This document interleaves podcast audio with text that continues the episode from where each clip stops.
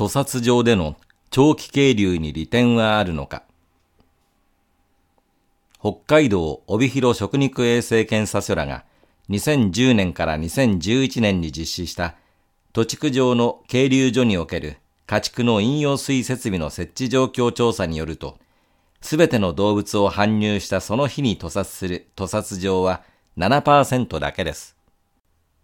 10年経過した現在の搬入状況は不明ですが、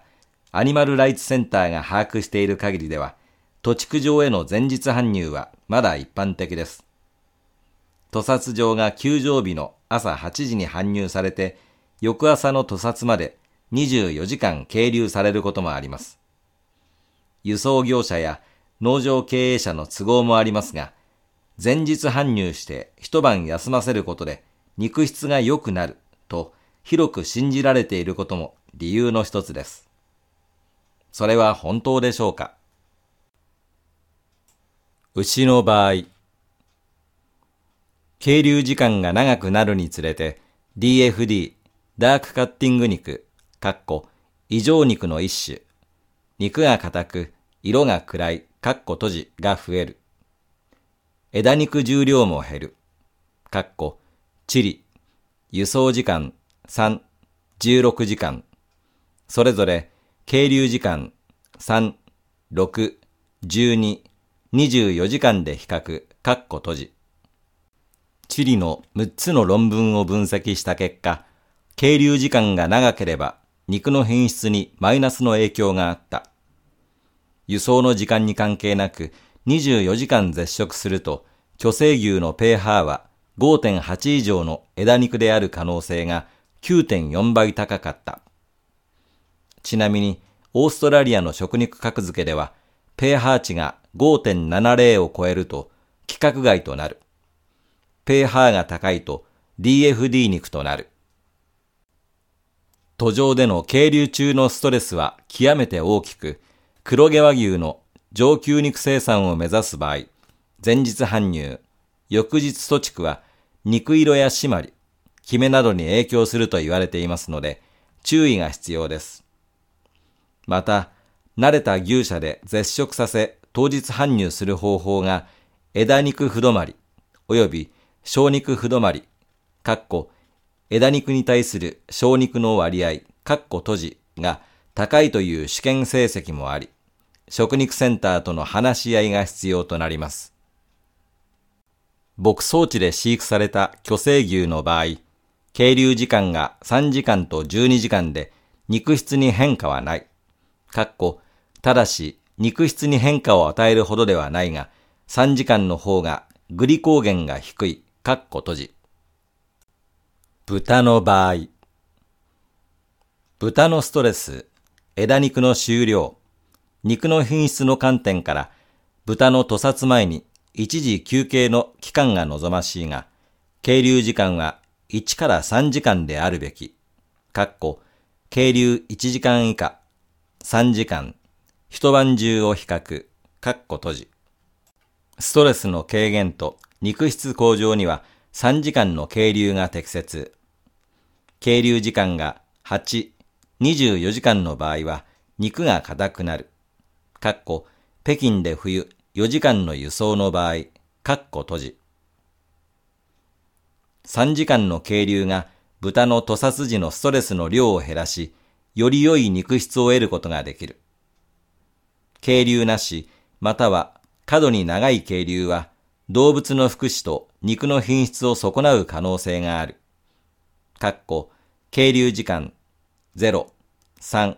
9時間を比較、かっこ閉じ。闘争率及びその後の皮膚病変スコアは、渓流時間とともに増加。3時間渓流と比較して15時間渓流の豚の皮膚病変のリスクはほぼ2倍高い。短い渓流、かっこ8分から2.7時間、かっこ閉じと、長い渓流、かっこ14から21.5時間、かっこ閉じを比較した研究では、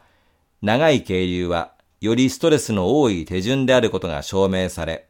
かっこ血中乳酸含有量が高く、死後硬直及び皮膚の損傷の程度が高い、かっこ閉じ。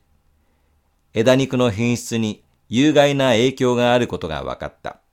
かっこ皮膚の損傷の程度が高い、かっこ閉じ。この研究をはじめ、豚の長期渓流は PSE 肉、かっこ異常肉の一種、締まりがなく水っぽい肉、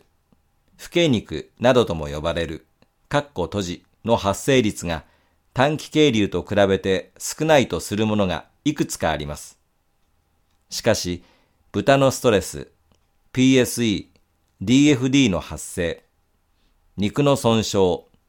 枝肉重量など総合的に判断すると3時間程度の渓流が望ましいというものが多く見られます。世界の養豚業界の情報共有プラットフォームとなっているザ・ピッグサイトの記事、肉質における豚のストレスの影響は、は、2から4時間の渓流が望ましいとしています。この記事は DFD、PSE 肉の発生は豚同士の闘争、ストレスが一つの要因だとしています。そして、ストレスを減らすには、長期の渓流が必要だとは書かれていません。ストレスを与えない環境づくり、かっこ、農場でのエンリッチメントや寒さ、暑さのストレスの除去、小さなグループサイズでの渓流、電気スタンガンなどを使用しない、かっこ閉じが必要であることがわかります。ストレスとなる輸送、屠殺場への追い込みを経験させられた豚が一旦休息することは一般的に重要ですが、屠殺場での渓流そのものが何時間であっても通常の状態に比べて豚にとってはストレスになります。もし、輸送、屠殺場への追い込み時の取り扱いで豚がストレスを受けていなかった場合は、豚を渓流所で休ませても豚の福祉や肉の品質に有益な影響はないともされています。屠殺前の過程にストレスが少ないのならば、渓流の必要はないという研究者もいます。大事なのは、一晩渓流することではなく、動物を脅かさない優しい扱いをして過ごしやすい環境を整え、ストレスを与えないこと。今まで示した様々な報告は、それぞれ地理的条件、括弧、気温など、括弧閉じ、輸送、動物の扱い方など条件が異なり、このデータがそのままどの国のどの屠殺場にも当てはまるというわけではありません。しかし、間違いないのは、動物を苦しめる扱いは肉質の低下につながるということです。2012年に発行され、関係者に配布されているはずの動物福祉と生産衛生を考慮した家畜の積み込み、積み下ろし、及び家畜の輸送についての指針、かっこ豚、牛、かっこ閉じや、動物福祉と生産衛生を考慮した家畜の渓流、追い込み、及び土地区についての指針、かっこ豚、牛、かっこ閉じを読むと、肉質向上に重要なのは、一晩渓流することではなく、動物へストレスを与えないようなハンドリングであることがわかります。動物へストレスを与えない扱いをすることは、安全な食肉製造のための標準作業手順とも考えられるようになっています。改正食品衛生法が2018年6月13日に公布され、これにより土地区上でのハサップ、かっこ、気害要因分析に基づく管理、かっこ閉じが義務化されることとなりました。2021年6月までには、ハサップの義務化が完了するはずですが、2018年に作成されたハサップ導入の手順書、土地区、解体、及び食肉卸売市場のハサップ及び一般衛生管理の作成についてには、次のような記載があります。牛に関して、手綱で係留する場合は、手綱を長めにし、飲水が常に可能な状態にしておく。追い込みにあたっては、棒で叩いたりしてはならない。特に電気ショッカーは使用してはならない。豚に関して、搬送車からの積み下ろし、渓流施設への搬入にあたっては、電気ショッカーを使用せず、内輪状の棒で柵を叩いて誘導する。渓流施設は清掃されていること、及び給水、及びシャワーが正常であることを確認する。かっこ、土地区、解体作業工程別衛生標準作業手順、及び逸脱事項の改善措置表にも、飲水施設に水が入っていることを確認するという項目があります。かっこ閉じ。待機施設から誘導施設への追い込みは、一頭一列に必要となることから、できる限りストレスのない方式で誘導施設に追い込み、電気ショッカーは使用しないこと。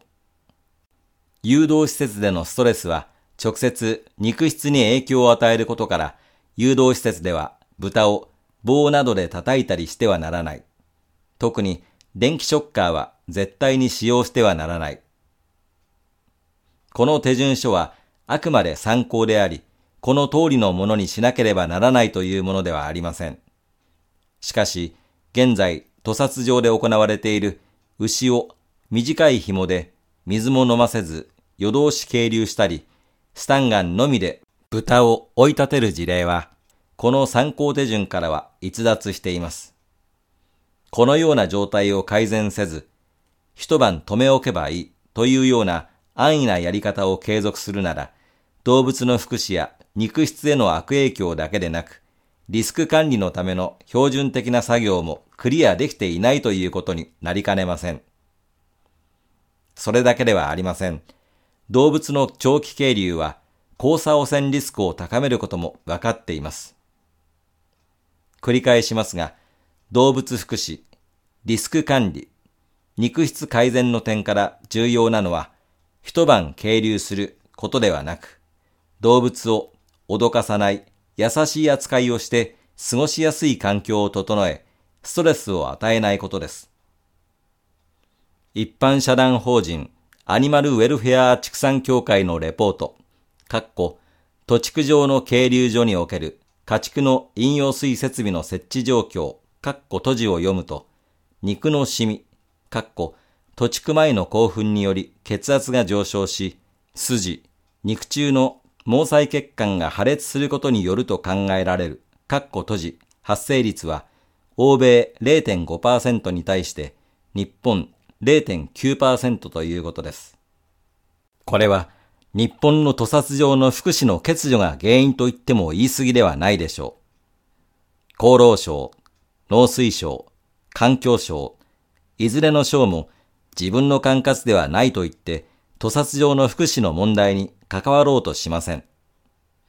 そのような日本で動物たちは最後の日に安らかに過ごすことすらできず、毎日命を奪われています。